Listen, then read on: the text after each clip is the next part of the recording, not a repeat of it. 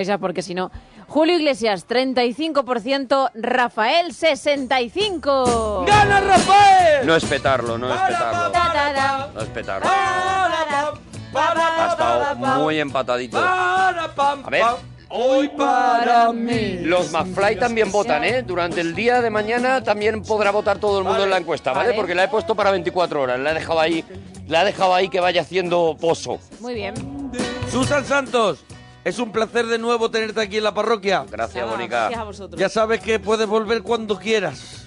Nada, estupendo. Lo Los sabes días que que- nosotros no estemos también puedes cuando venir, no ¿vale? estemos también. También, también. Oye, que vaya muy Eso bien, es. que vaya muy bien el martes, próximo martes en Madrid, la presentación del disco y la gente que te quiera ver por toda España, que te empiece a mover también un poquito, que es muy cómodo estar aquí en Madrid, ¿vale? Claro, hombre. Pero no solo en Los Ángeles, también hay que ir un poquito a Murcia, ¿vale? Susan Santos guion bajo, ahí la podéis seguir en Twitter y así cuando vaya anunciando los lugares de la gira, es. pues os vais enterando de, de qué lugares va a tocar para decir, hombre, me voy a ver a Susan Santos. Gracias por venir, Susan. Gracias, Susan. Ahora volvemos después de la información con ese especial que vamos a hacer tan arriesgado con veneno y pata negra. Veneno, pata negra por un lado, Daredevil por el otro. Vamos a ver lo que sale de ahí. Ahora Vamos volvemos. Hasta ahora mismo, potorros. El amor es mejor cuando todo está oscuro. Y sin hablar nuestros pasos irán a buscar otra puerta que se abrirá como mi corazón cuando ella se acerca. Pero nuestra favorita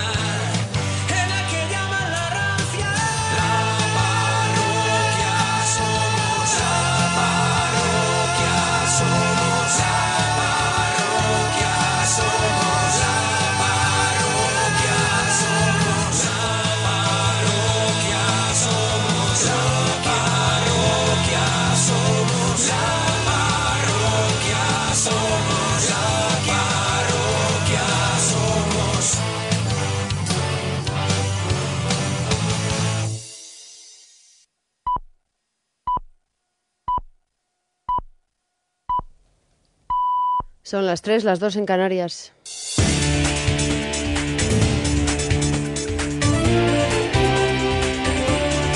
Noticias en Onda Cero. Buenas noches. Seguimos pendientes de la sesión que se lleva a cabo en el Senado de Brasil sobre el juicio político a la presidenta del país por irregularidades en las cuentas del Estado. De momento, la mayor parte de los senadores que han hablado se han mostrado favorables al comienzo del proceso. Pablo Sánchez Olmos. La sesión está siendo larga, ya que cada uno de los 81 senadores tiene 15 minutos para hablar antes de que se produzca la votación, que se espera para poco antes de las 9 de la mañana, hora española. Se necesita una mayoría simple para aprobarlo, 41 votos y más de 20 parlamentarios han mostrado ha mostrado ya su disposición a favor de que comience ese juicio político a Dilma Rousseff, que la apartaría al menos seis meses del cargo, siendo su puesto ocupado mañana por el, por el vicepresidente Michel Temer. El exfutbolista y ahora senador Romario ha sido uno de los que ya ha dicho que votará por la destitución. No se puede negar que el país está atravesando una grave crisis y dicha crisis no solo tiene un componente político. Así que independientemente del resultado de hoy, nosotros, los senadores, tenemos un papel urgente.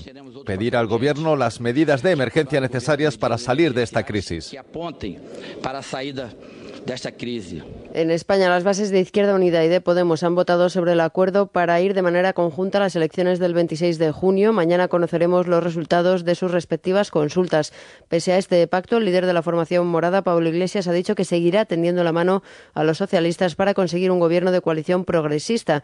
Iglesias ha confirmado además que el ex jefe del Estado Mayor de la Defensa, José Julio Rodríguez, será cabeza de lista por Almería para las generales y ha criticado la actitud que tuvieron los populares contra él. Cuando el Partido Popular en los últimos días actuó de la manera más repugnante, tratando de, de atacar a, pues bueno, a uno de los militares con mejor hoja de servicio de este país, simplemente por el hecho de que ejercía su derecho a presentarse a unas elecciones. En el fondo, lo que les hacía estar rabiosos a los del Partido Popular es que nuestro ministro de Defensa era mucho mejor que el suyo.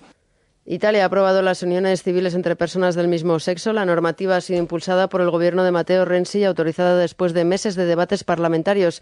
Hasta ahora era el único país de Europa Occidental que no autorizaba este tipo de enlaces. Carlos Fernández Maza. La ley ha salido adelante en la Cámara de los Diputados por 372 votos a favor, 51 en contra y 99 abstenciones. El proyecto, que contemplaba inicialmente el derecho de la pareja a adoptar el hijo natural de su compañero sentimental, ha dividido a la sociedad entre los defensores y los detractores de los derechos de los homosexuales. María Elena Boschi, ministra de las Reformas Constitucionales, se ha mostrado satisfecha. Lamento que no haya acuerdo, pero el PSOE cumplirá con su palabra y recortará la campaña del gasto. Lamento que no haya acuerdo, pero el PSOE cumplirá con su palabra y recortará la campaña del gasto un 30%, 3 millones de euros, más un millón de euros en mailing. Ojalá hubiera habido un acuerdo, sería lo más deseable. No le dificulta, ¿por qué? Porque ya será la suma de las responsabilidades de cada uno. Yo creo que con eso es el mensaje que hay que realmente mandar. Y el Partido Popular va a ser muy responsable y ha hecho una propuesta muy responsable. Los partidos políticos han fracasado por segunda vez en su intento de alcanzar un pacto para recortar los costes de la campaña electoral, aunque todos han prometido más austeridad, con reducciones de gasto respecto al 20, al 20 de, del 30% en el caso del PP y el PSOE y de entre el 10 y el 15% en el de Ciudadanos. Alejandra García. Entre estos tres partidos ahorrarán unos 8 millones de euros, mientras que Podemos se ha comprometido a no gastar más de 2,2 millones de euros de la campaña de diciembre. Socialistas y populares asumirán de esta forma la mayor parte del recorte por ser también los que disponen de más presupuesto. Óscar López, portavoz socialista en el Senado, y Fernando Martínez Maillo, vicesecretario de Organización del PP. Lamento que no haya acuerdo, pero el PSOE cumplirá con su palabra y recortará la campaña, el gasto un 30%, 3 millones de euros, más un millón de euros en mailing. Ojalá hubiera habido un acuerdo, sería lo más deseable. No le dificulta, ¿por qué? Porque ya será la suma de las responsabilidades de cada uno. Yo creo que con eso es el mensaje que hay que realmente mandar. Y el Partido Popular va a ser muy responsable y ha hecho una propuesta muy responsable. Este miércoles se ha presentado en la sede de La Razón el libro de Antena 3 a 3 Media, pasando por La Sexta, un libro que cuenta la fusión entre los dos grandes canales para convertirse en A3 Media. Asunción Salvador. En unas 100 páginas cuenta este libro cómo A3 Media ha llegado a ser lo que es desde que en 2010 emprendió el proceso para reposicionar Antena 3, pasando por la fusión con La Sexta hasta hoy. Bajo el paraguas de A3 Media conviven estas dos televisiones ideológicamente diferentes, pero que en lo esencial comparten los mismos valores, como destacaba el coautor del libro y director general de A3 Media Televisión, Javier Bardají. Respeto al telespectador, pasión por la verdad y la información, entretenimiento inteligente, compartir el no todo vale por arañar una décima de audiencia o un punto de audiencia en un plato de televisión. Todo eso son valores que compartíamos antes de conocernos Antena 3 y la Sexta, cada uno con su propio estilo. El lanzamiento del libro coincide con el 25 aniversario de Antena 3 y el décimo aniversario de la Sexta. Y en deportes, el Real Madrid de baloncesto ha sumado varios récords ante el Fuenlabrada en el Palacio de los Deportes. El conjunto blanco se ha impuesto por 129 a 81, la segunda mejor marca en la ACB, Además, ha logrado la mejor valoración de la historia, 179, y Sergio Rodríguez ha repartido 19 asistencias, batiendo una marca de hace 25 años. En el resto de partidos de la Liga Endesa, el Barcelona ha ganado 85-75 al Gran Canaria, victorias también de Valencia Basket, Tenerife, Sevilla, Bilbao y Unicaja de Málaga. Es todo, habrá más noticias en Onda Cero dentro de una hora, a las 4 a las 3 en Canarias y en todo momento en nuestra web en ondacero.es. Siguen en compañía de la parroquia. Síguenos por internet en ondacero.es.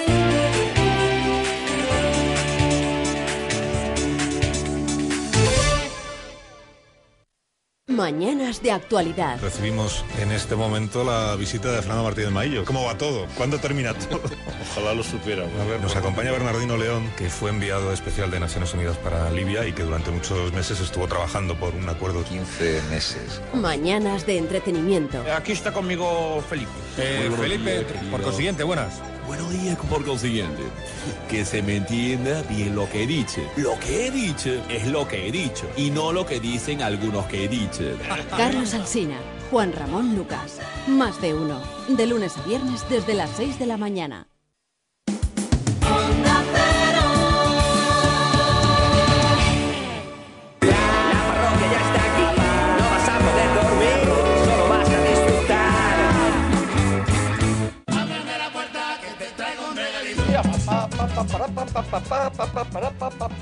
Ábreme la puerta que te traigo regalito. El regalito, el regalito, el regalito. Es que nos ponemos muy demasiado golosones, ¿no? Demasiado golosones. Yo estoy un poco ya de, de barra de bar. Es verdad que es verdad que somos dos cuñados, dos cuñados. Dos cuñados porque, porque la, la música esta, la canción ya nos, lleva a un sitio. La, Claro, eh, claro, te no lleva- te olvides cómo es la canción. Te lleva a boda, te lleva a boda. ¿Qué dice esa frase de... Mira, que si no me abre la puerta me voy con un jibarito. un jibarito, claro. que no nos olvidemos de la frase que tiene. ¿Tú crees que el regalito que este señor le trae sí. es un regalito Yo creo que es un de regalito- sexualismo? Yo creo que es un regalito que forma parte de él.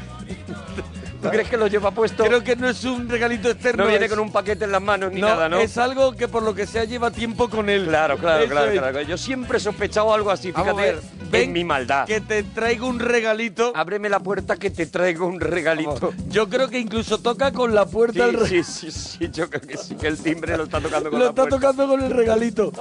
Bueno, que estamos en el regalito. Ay. Hoy, hoy, la gente, los fanses de Daredevil van a seguir escuchando la segunda parte de lo que ya empezó Arturo la semana pasada hablando del personaje de todo. Sí, señor. Pero primero voy a hacer yo mi regalito. Hombre, es que, voy a, también, es que tú también traes que voy gloria a tener bendita. pies de plomo para saber Oh. parar y que la gente escuche esa segunda parte de Daredevil que ya está comentando la gente en Twitter, está la gente enloquecida, ya sabes, arroba Arturo Parroquia, arroba Mona Parroquia. A ver, pero es que lo que tú traes también es, es una cosa, es, Bueno, es el rincón del gourmet también, Oye, es, ¿eh? es un es un disco de esos discos míticos del rock español y que siempre aparece en las listas de lo de lo mejor de, de los últimos 50 años. El que, uno de esos que hay que tener. Hay que tener, es un disco complicado, no es nada no es nada fácil, es un disco pues que tienes que tener la, la oreja un poquito ya desarrollada Mm. para que para que te termine de gustar o, termines de pillar, pero sí que es verdad que hay mucho de lo que después vino, hay mucho de ese de ese rock flamenco, de esa fusión Mm. que luego llegó en este disco de, bueno, de, de 1977, un disco muy polémico además por su portada que era una tableta de chocolate. De, de- de fumar, Claro, de claro, fumar sí, sí. eh, con su papel de aluminio y que tuvo que ser cambiada y todo por la, por la censura. Los hermanos Rafael y Raimundo Amador, junto a Kiko Veneno, formaron una banda que llevaba por título Veneno.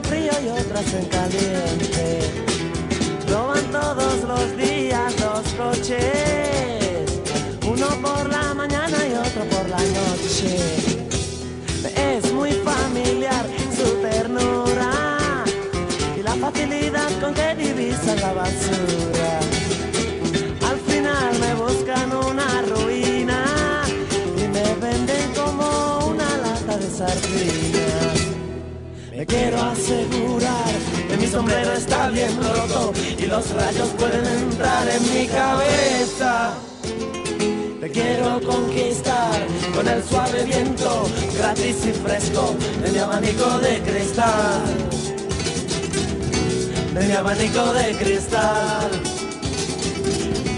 De mi abanico de cristal.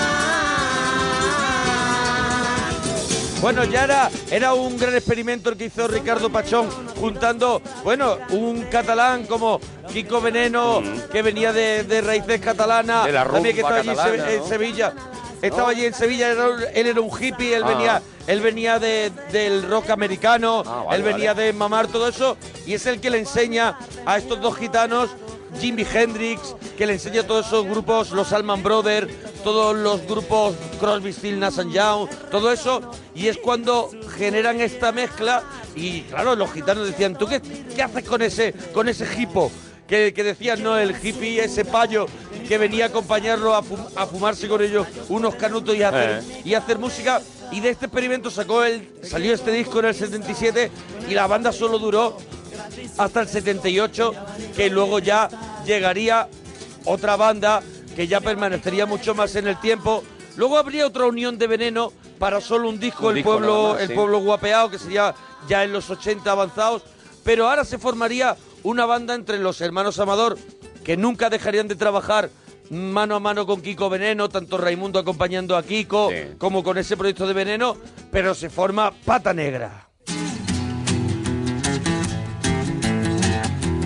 Y este mítico clásico rock del Cayetano, aquí con las dos guitarras de Raimundo y de Rafael.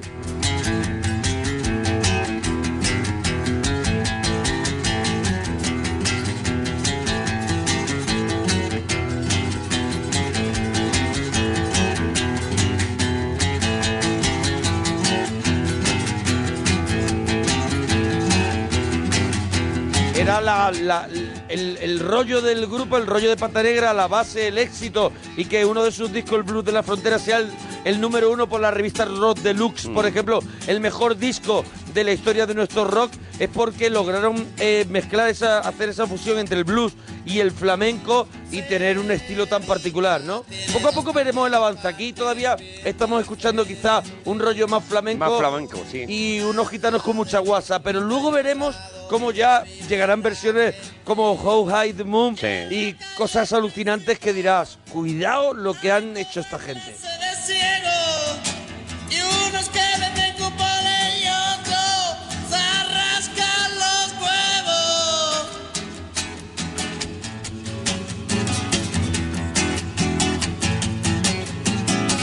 Este es un disco además muy es, es muy- un disco muy especial porque es un disco que no aparece, el primer disco que aparece Pata Negra es el 81, pero este disco está grabado en el 78, en esa época cuando estaban con los dedos calientes con veneno y son unas sesiones con Rafael y con Raimundo con las guitarras que grabó eh, Ricardo Pachón y que luego editaría nuevos medios en el 85, pero están clásicos como Juan Charrasqueado, Rod del Cayetano, Rati- Ratitas Divinas, Pero Patapalo. son más unas maquetas Esto que es- ellos no pensaban sacar. Esto es como nos vamos al local de ensayo con un buen micrófono, con Y- una buena grabadora Y echamos la tarde. y echamos la tarde y sale y sale una sesión alucinante que para mí tiene mucha más verdad a lo mejor que algún disco de estudio de Pata Negra donde hay demasiado de la época, demasiado el bombo subido de la época y aquí vemos a unos músicos bueno, solo, solamente hay que acordarse de que ¿no? Raimundo Abador compartía el escenario con B.B. King, ¿no? King. Solamente pensar en eso. Ahora hay que escuchar esto.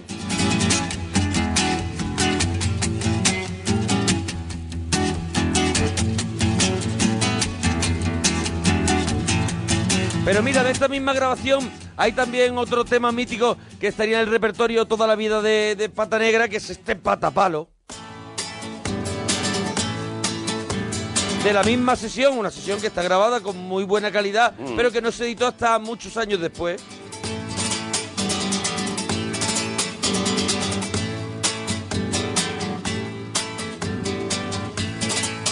Hay unos diálogos entre las dos guitarras.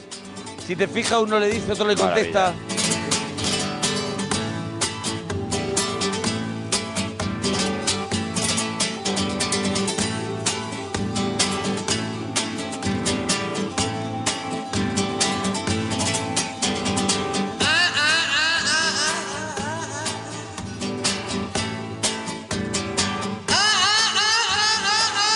En el lado derecho tenemos a Rafael Amador con su guitarra cantando y en el lado izquierdo tenemos a Raimundo Amador. Raimundo, sí señor.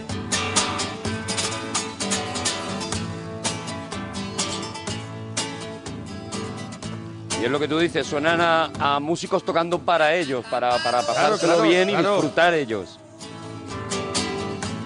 Y es un pirata malo, pulpo crudo y bebe agua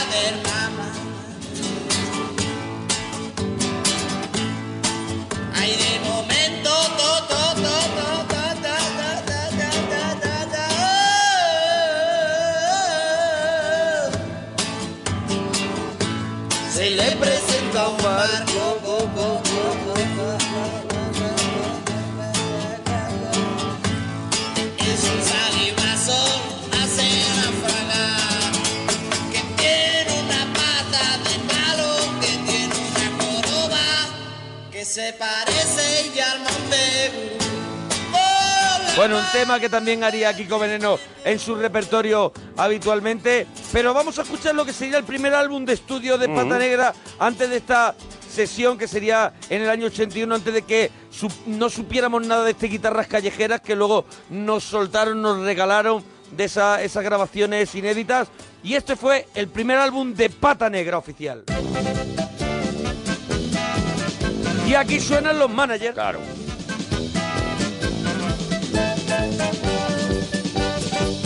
Con una banda de pueblo. Y, y tiene mucha guasa este- esta canción. Mucha.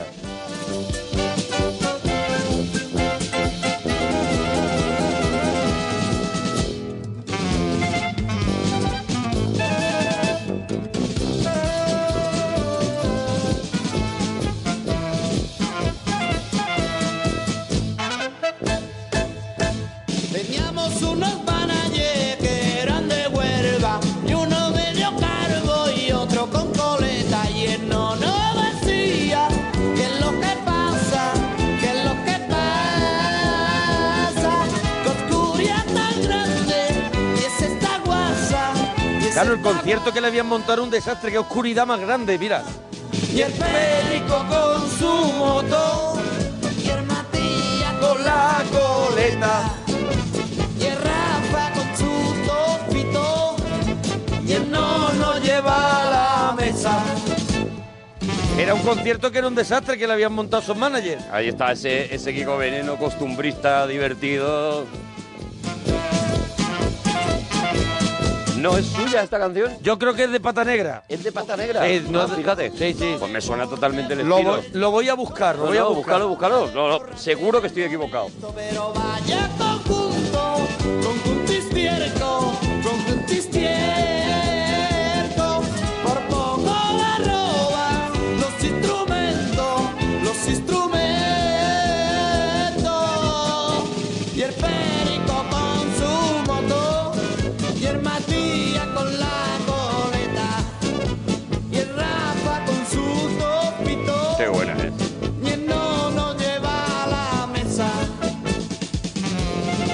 no, no encuentro la autoría, todo el rato aparece Pata Negra, ¿sabes? No, Pues ya está. No encuentro, no encuentro. Yo... Si no, que no lo pongan en Twitter. Eso sí. que nos ayuden. Lo normal es que yo esté equivocado porque es, es tu, es tu universo, Yo- no es el mío. Entonces, lo yo normal es que yo me haya equivocado. Creo que el tema de los managers es de, es de Rafael y de Raimundo Amador. Creo, ¿eh? un concierto la Igual que tiene también en el Blues de la Frontera muchos temas que no son Sí, suyos, sí, sí. pero creo que no hay ninguno en este repertorio casi que, que sea de Kiko Veneno. eh, A no ser que sea ese Volando Boy, que no es de Sí, ellos, sé, sino yo- sí, del disco de Camarón. A mí me suena. Sí, sí, pero bueno, es el ambiente de WhatsApp que ellos Claro, siempre claro, claro, sí, sí. que ellos siempre han trabajado.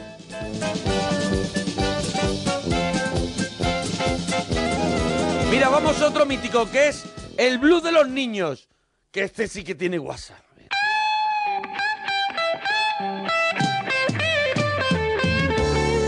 Ahí haciendo blues. ¡Buah! Esto sí que. Esta es la guitarra de Rafael Amador, que mucha gente no sabe, pero Rafael Amador era el guitarrista solista de Pata Negra en los principios y Raimundo Amador era el bajista. Este después- bajo, y- este bajo es de siempre tocaba la guitarra Raimundo Amador cuando tenían que agarrar la guitarra de palo, pero en banda de rock el bajista era Raimundo Mm. Era- Amador. Y es que claro, Rafael era un solista de- como la copa de un pino y es como Raimundo. Suena. Pero es que Raimundo tocando el bajo también tenía mucho arte.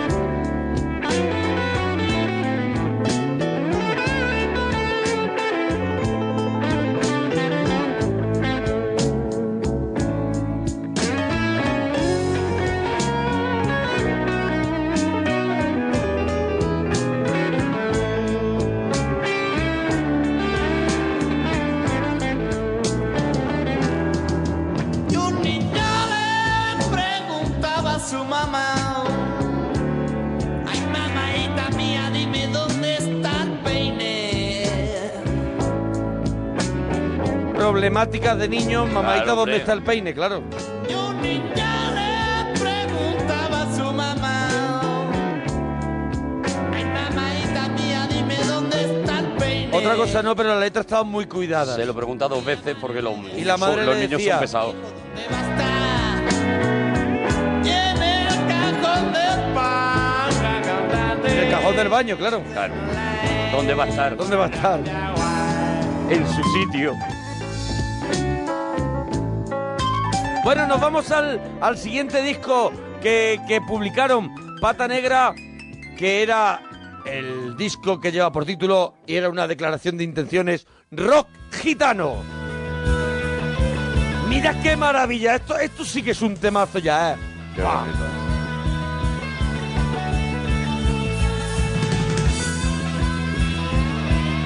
Con otra letra que es poesía pura.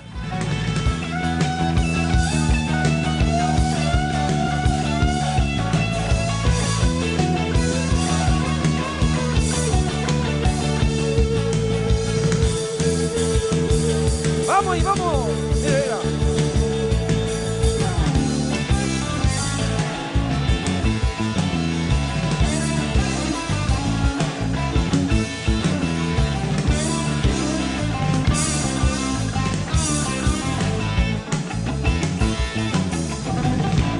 Y a las tres y media Hay un partido.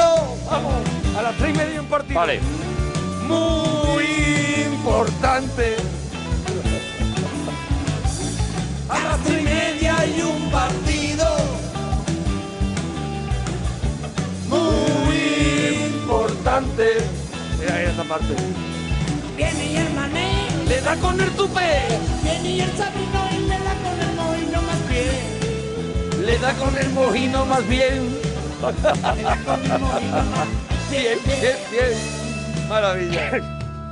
Más bien A ver, las letras están hechas en libertad, ¿vale? Están totalmente. hechas en una total Uno le libertad. da con el tupé, el otro le da con el mojino más bien.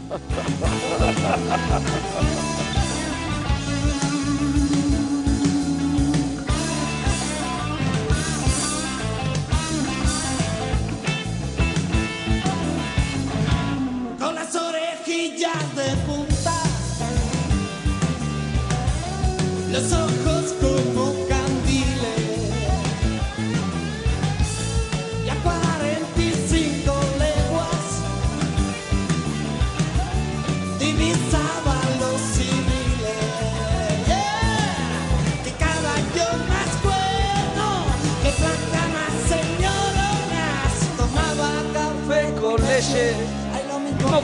una persona.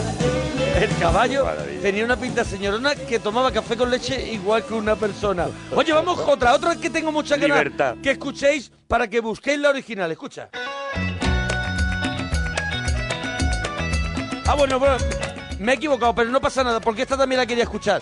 Que esto es El Tardón, otro de los temas míticos de, de Pata Negra, de este disco, disco rojo gitano. Y es una maravilla, mira, mira. La mañana llego a la plaza al tardón. Se vamos confiesa, sabemos que es fumador. No son buenas letras. Yo le digo no es cierto, No es cierto. que estaba tomando el sol. Claro, hombre, domingo por la mañana. Y me meten cuatro hostias y. Tropar furgón.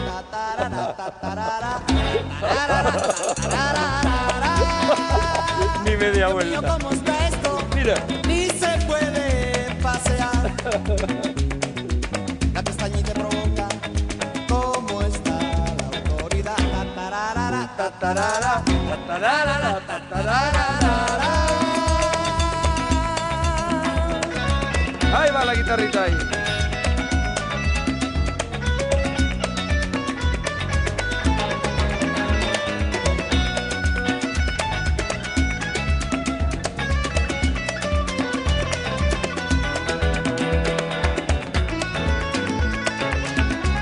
Qué maravilla, mira.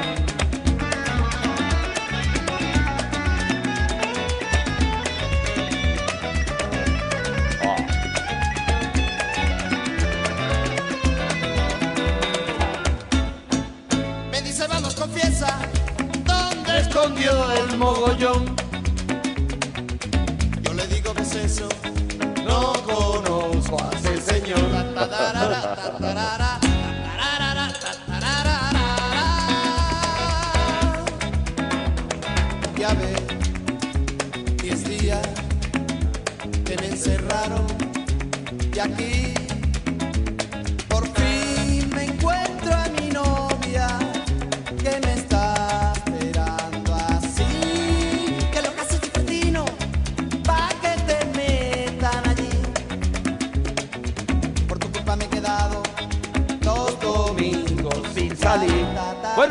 Intervalo del 82 al 87 que llegará este disco considerado por muchas listas como uno de los mejores discos del rock español, eh, publicarían ese guitarras callejeras de esas grabaciones del 78 y llega el disco que lo parte, el disco donde todo el mundo se quita el sombrero, el sombrero ante Rafael y Raimundo Amador, que es el blues de la frontera. Con el tema El blues de la frontera, con el que empezamos.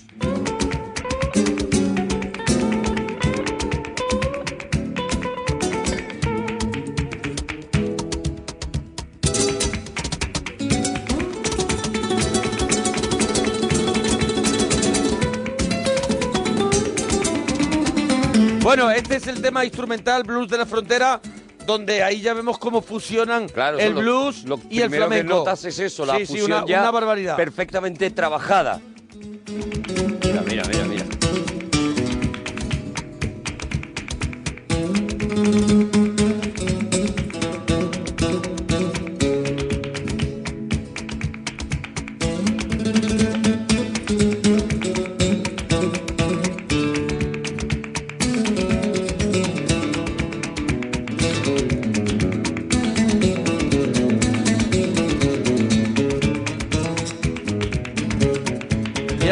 El cambio que tiene. Y ahora nos vamos a escuchar la siguiente. Mira, mira.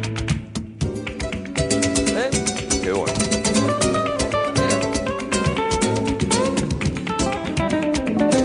Bueno, esto es una barbaridad todo el qué- rato. qué trabajo. Y os recomendamos que lo escuchéis por vuestra cuenta, de verdad, con atención, porque está lleno de detalles. Y esta versión, Oh Hide the Moon, es una gozada.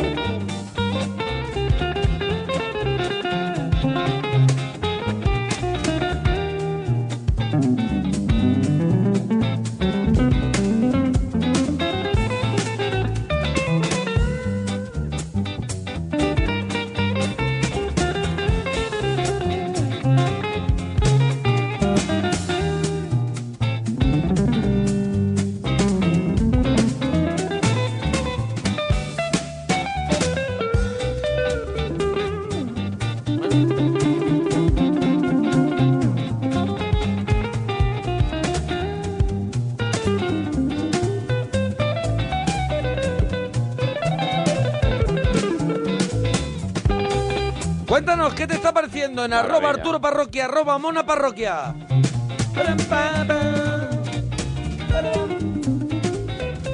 Oh, qué maravilla.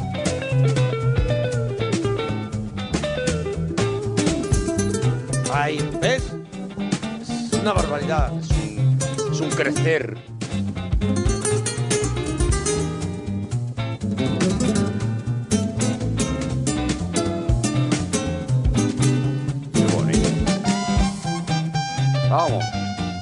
Bueno, bueno, esto es un tema, un tema apoteósico y hay otro tema también de los que aparece la banda sonora de Bajarse al Moro que, que es de Pata Negra y me encanta este lunático.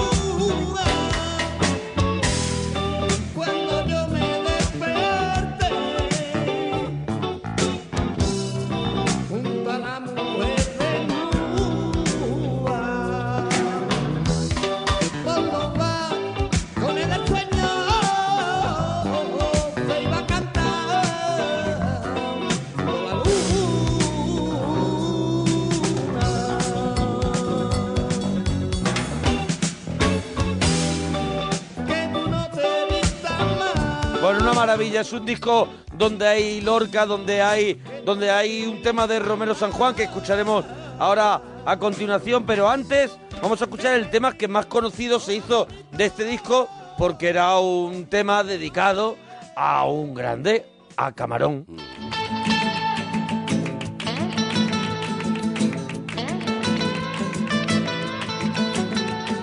Era una noche de invierno que llovía chaparrones. Niña mujer decía, yo cerito, dame friones. Las fraguas estaban encendidas, tu marihuana cantaba. Y tu padre Luis hacía y arcayatita gitana. Ay, yo sé, yo te canto camarón, te canto pa' que me cante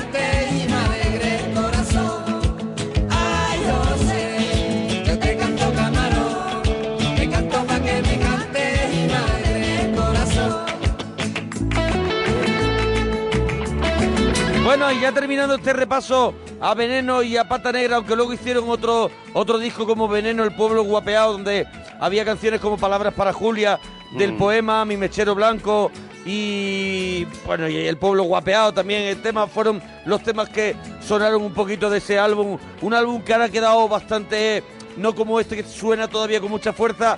Ese álbum de Veneno más moderno y sin embargo que ha quedado antes ha quedado viejo, ¿no? muy, muy ochentero, se Mm, escucha claro. con un sonido muy, 80 hicieron muy daño, ochentero. daño. Esto no, esto de Pata Negra ya sabían ellos que estaban haciendo algo que iba, que iba a durar Para toda la la, vida. Y mira, para terminar, mira cómo suena esto. Pasa la vida.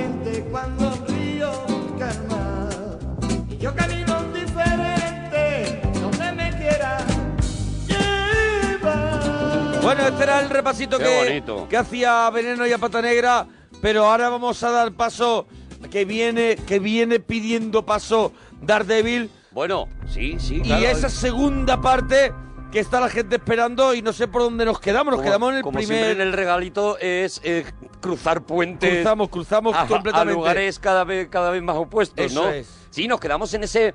eh, en ese principio prácticamente, porque no nos dio tiempo a mucho, ¿no? En el principio del, del héroe, en el nacimiento del héroe, en ese primer tomo en el que se han recogido pues los primeros números, los primeros 25 números aproximadamente de, de un de un superhéroe que como contábamos nació acompañando, ¿no? Porque yo recuerdo la portada que venía presentado un poco por los Cuatro Fantásticos, Los por cuatro- por los Spider-Man. de la época, Que claro. decían, oye, que viene uno nuevo y querían tener... Claro. El ba- era, hablamos de que era como el Batman de ellos, ¿no? Eso es, el es, un poco, es un poco de el DC, Batman ¿no? de, de Marvel. De Marvel que diga. Es un poco el Batman de Marvel y se va a notar y se va a ir notando cada vez más, ¿no? Y, y- y- y bueno, lo que contábamos era eso, ¿no? Como Stan Lee eh, pre- pretendía hacer una historia Stan con un Lee nuevo es el superhéroe. creador de el creador ¿no? de Spider-Man, de todos, de- de- del universo Marvel en general. Es ese señor mayor con gafas y bigote que, hace sale en todas las películas, sale, sale, hace un cameo en todas las películas de, de Marvel. Ah, En vale, todas. todas. Porque sale también en una de, de Kevin Smith, creo que también salía. También, que, también en salía. Mallrat o También alguna de salía estas. en Mallrat. Ahora hablaremos de Kevin Smith un poquito más adelante. Ah, vale. Pero en todas las películas, tanto de Vengadores como de, de los X-Men, como de, de- bueno, de, de las producidas por Sony también, eh, aparece siempre Stan Lee que es el eso, pues la, la madre creadora de todo esto, ¿no? Y ya contábamos como él de repente pues hablando con el con la persona que iba a dibujar ese primer número, pues esa persona le dijo que su hija era era ciega y a partir de ahí él desarrolla la idea fijándose también en un detective que estaba muy de moda en unas en las novelas de, de pulp de aquella época, las novelas baratas que había en aquella época, pues había un detective que era un detective ciego y que adivinaba las cosas pues por su percepción especial, por esta teoría que siempre ha existido, ¿no? Y que los ciegos nos lo confirmarán de que el resto de los sentidos pues se te desarrolla más, ¿no? En una época como, como en los años 60 cuando estamos hablando, pues además, claro, había que convertirle en un superhéroe, es decir, no solamente podía ser un hombre con los sentidos especialmente desarrollados, sino además, pues por un accidente radiactivo con un camión, etcétera, etcétera, eh, se convertía, se multiplicaba esa capacidad de Daredevil de percibir las cosas y de crear eh, a raíz de lo, a partir de los sonidos, de- del tacto, de tal, una especie de radar que prácticamente sustituía a la, a la visión, ¿no? Fíjate, hay, es muy curioso porque hay una teoría eh, en internet que es muy chula y que todavía no se han decidido a dar como, como canon, pero eh, si recuerdas a, a Daredevil, y ahora hablaremos de la serie, pero si, ha- si has visto la serie, pues él cruzando la calle, pues un camión que va cargado con, una, con unas cosas radiactivas, cae, tira uno de esos barriles y esos barriles son los que, los que le dan en los ojos, digamos, y le provocan esta, eh, eh, estos nuevos superpoderes, ¿no? Bueno, pues la teoría es que parte de ese barril derramado cayó por una alcantarilla y de ahí vienen Las las tortugas ninja. Pero por El Dios. mismo accidente provocó Que la- el nacimiento de ninja. Daredevil y de las tortugas ninja, sí.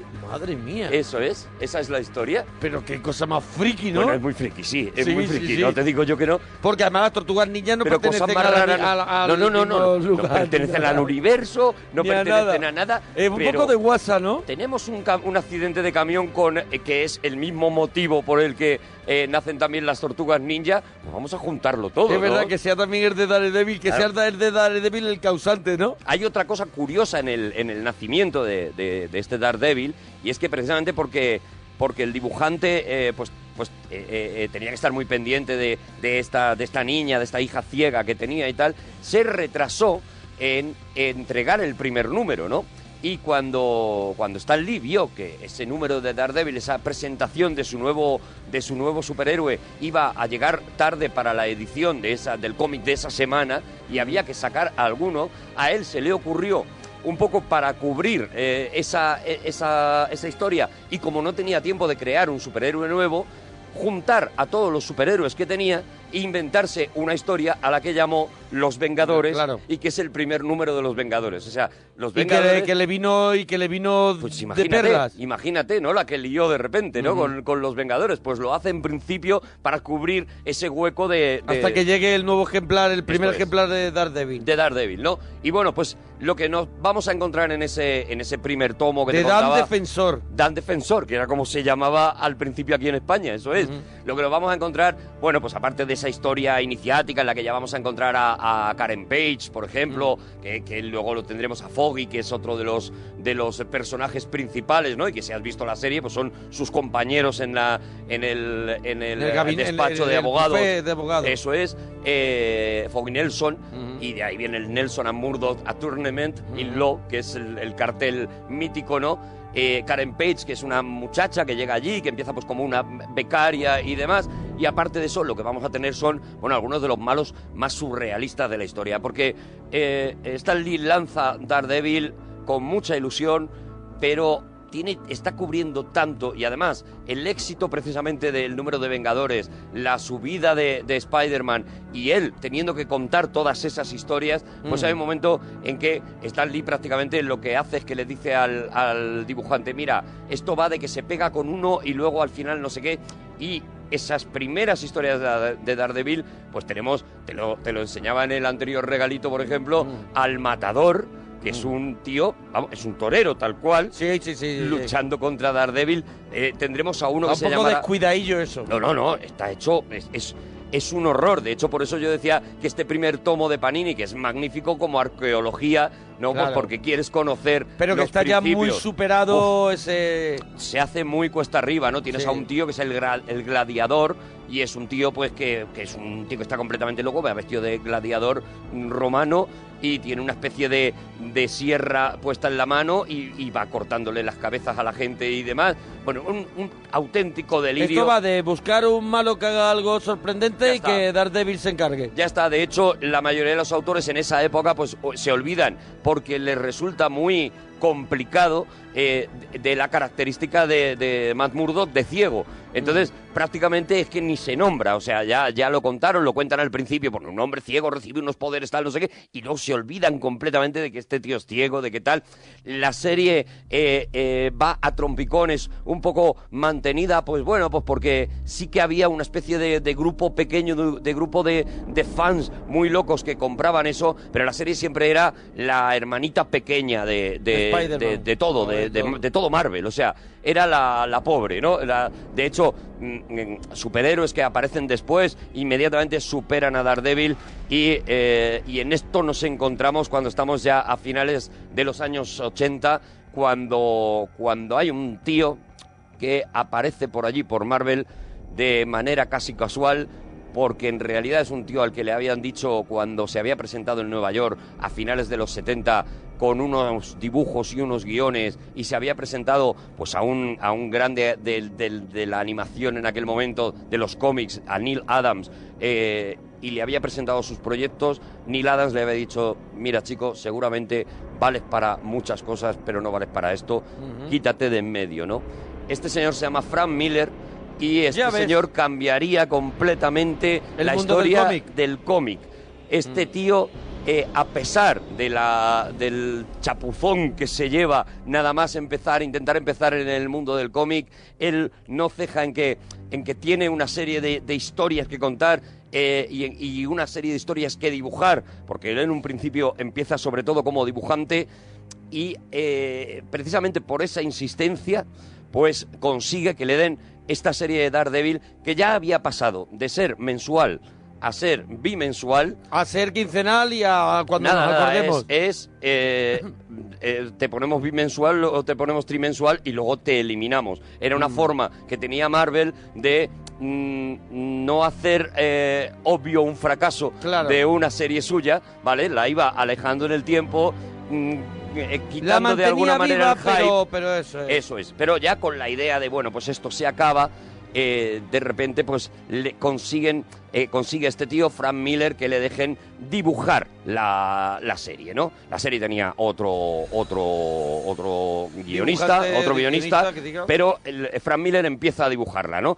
Y aquí es donde nos encontramos con este tomo nuevo, que es el segundo tomo de Panini que traigo, que si te fijas... Este ya es para, para todos los públicos, podemos esto es- decir, esto ¿no? es, esto es una joya, esto es el... este es está de- titulado... el Daredevil de Frank Miller y Klaus, Jackson. Jackson. Eso es. Jackson. Si te fijas, ya hay una serie de diferencias en el mismo tomo, en la misma manera claro, claro. en la que Panini edita esto.